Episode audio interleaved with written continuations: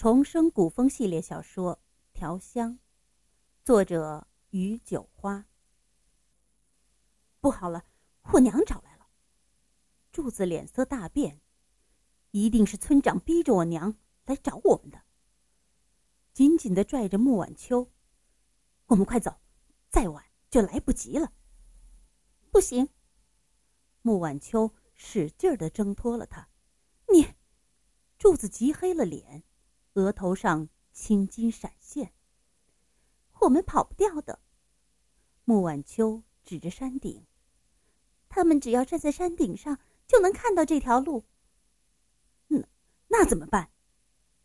柱子回头瞄了瞄山顶，穆晚秋说的一点不差。嗯，穆晚秋低头想了想，我先藏起来，你去把他们引开。我。柱子有些犹豫。快点，再晚就来不及了。穆晚秋果断的吩咐道，指着不远处的背筐：“你就说出来采珠石了。”柱子下意识的应了声，回头拽了穆晚秋：“快，你就先藏在那棵油杉树的后面，那儿有个小坑。用树枝把穆晚秋遮好。”柱子捡起地上的背筐，小声说道：“妹妹，先在这儿藏着，等我引开他们，就回来送你。”嗯。柱子倔得像头牛，怕他不走，穆晚秋爽快的答应了。一会儿的功夫，你又死哪儿去了？找也找不见影儿。在山顶遇见走得满身是汗的柱子，马勇媳妇劈头就问，一边。朝他身后望了眼，没见穆晚秋，恍然的长出了一口气。采珠石了。柱子把背筐给他娘看，又看了眼站在他旁边的李麻子媳妇儿和村长媳妇儿。这后山不常来人，灰才长得又肥又大，就你一个人。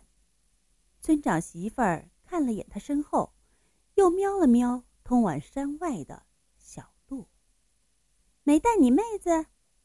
妹妹在家用马鬃编香囊呢。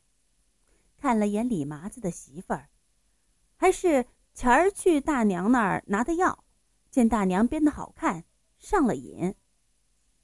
村长媳妇儿回头看李麻子的媳妇儿，那丫头倒是手巧，见我编就嚷着要学，一晌的功夫就学会了。还编得有模有样的，哦。村长媳妇点点头，回头看柱子，他没在家，村里来了个大官，想见见他。我和你呀，还以为他和你一起上山了呢。柱子看了眼村长媳妇儿，没言语。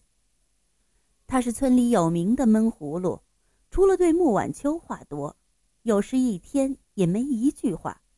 见他一声不吭的往前走，村长媳妇不疑有他，跟着往回走。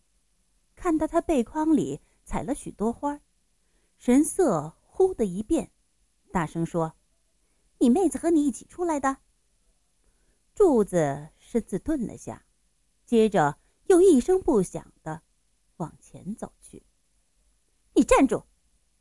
喊住他，村长媳妇儿又转身回到山顶。仔细的瞭望，柱子攥紧了拳心，心通通的跳。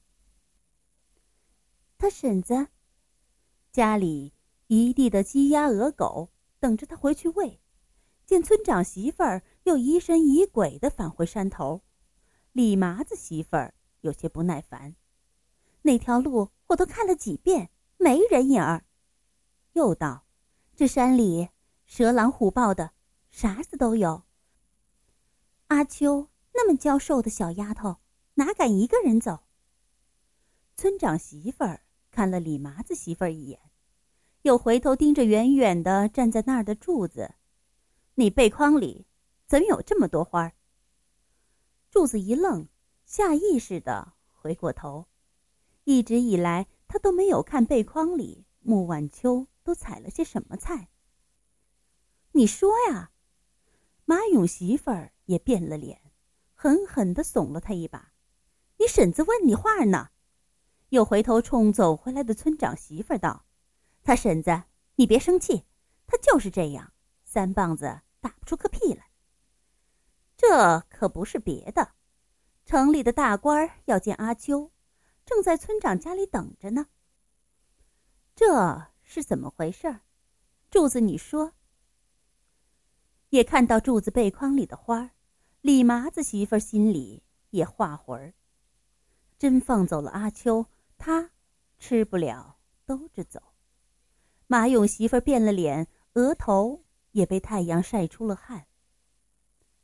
给妹妹摆屋里养着的，这个挺香的。好一会儿，柱子红着脖子，哼哧哼哧的说道，转了身就往山下走。嗤的一声，李麻子媳妇儿笑出声来，张了张嘴。想说什么，瞥见村长媳妇儿一脸鄙夷，又闭了嘴。马勇媳妇儿忽然想起什么，开口问道：“你出来的时候，屋子门窗锁好了吗？”见他没应，又问了问：“我屋里的钱怎么不见了？”柱子脸红到了脖子，低着头，一声不吭的往前走。柱子是个老实人。你问他有什么用？村长媳妇儿嗤笑一声：“家里养了个白眼贼，那钱还能留得住？”又煽动道：“有那么个贼爹，他怎么好得了？你瞅着，他准是偷了你家的钱跑了。”柱子猛回头，凶狠的瞪着村长媳妇儿。村长媳妇儿吓得后退了两步。你，你想干什么？那那钱是我拿了，吭哧了半天，柱子涨红着脸说道：“你。”马勇媳妇儿声音都变了调，弯腰捡了个树枝，朝柱子劈头盖脸的就抽下来。你个败家子儿，又不少你吃，又不少你穿，你拿钱干什么？娘，柱子用胳膊挡在头顶。嘴里叫着，黝黑的胳膊上立即出现了几条红棱子。你说，你拿钱干什么？还用问？村长媳妇一哼，一定是添活了那个小妖精。自从穆晚秋来了这村儿，柱子家就红起来，人们都爱往他家跑，不再有事没事儿去他家，顺带着帮他干活儿。这叫村长媳妇儿很是不忿，他尤其恨那个娇娇小小却有着与他年龄极不相称的沉稳大气，长了一张清纯迷死人的脸的阿秋。才不是！柱子猛然站住，任他娘的树枝打在头上，他粗声粗气地说：“是村里来了个货郎，我去买了块冰糖。”想起自己的儿子。也偷家里的钱买了块冰糖，村长媳妇儿就闭了嘴。哎，我的儿子啊，今天也偷了五文钱去买冰块糖。李麻子媳妇儿不忿地说：“下次再看到那个货郎，就给我打出去！撺掇着这些孩子们不学好，叫你嘴馋，我叫你嘴馋。”一天三顿棒子面还喂饱你，竟偷了钱去买冰块糖。马勇媳妇正愣了片刻，随即树枝雨点似的落在了柱子身上。那是给你攒的媳妇钱，你竟偷出去买糖，活该你一辈子打光棍儿！你知道不？这村里娶个大姑娘得多少彩礼？马勇媳妇儿一边走一边打，柱子用胳膊挡着脸，一声不吭的。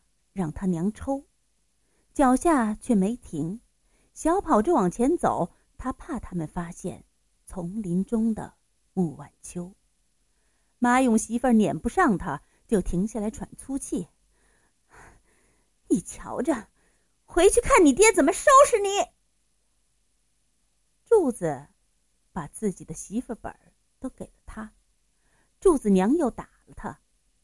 丛林中的穆晚秋紧咬着牙，十指紧紧的绞在一起，强制自己没哭出声来，没冲出去。第十章，挨打播讲完毕，感谢您的收听。下一章，第十一章，离开。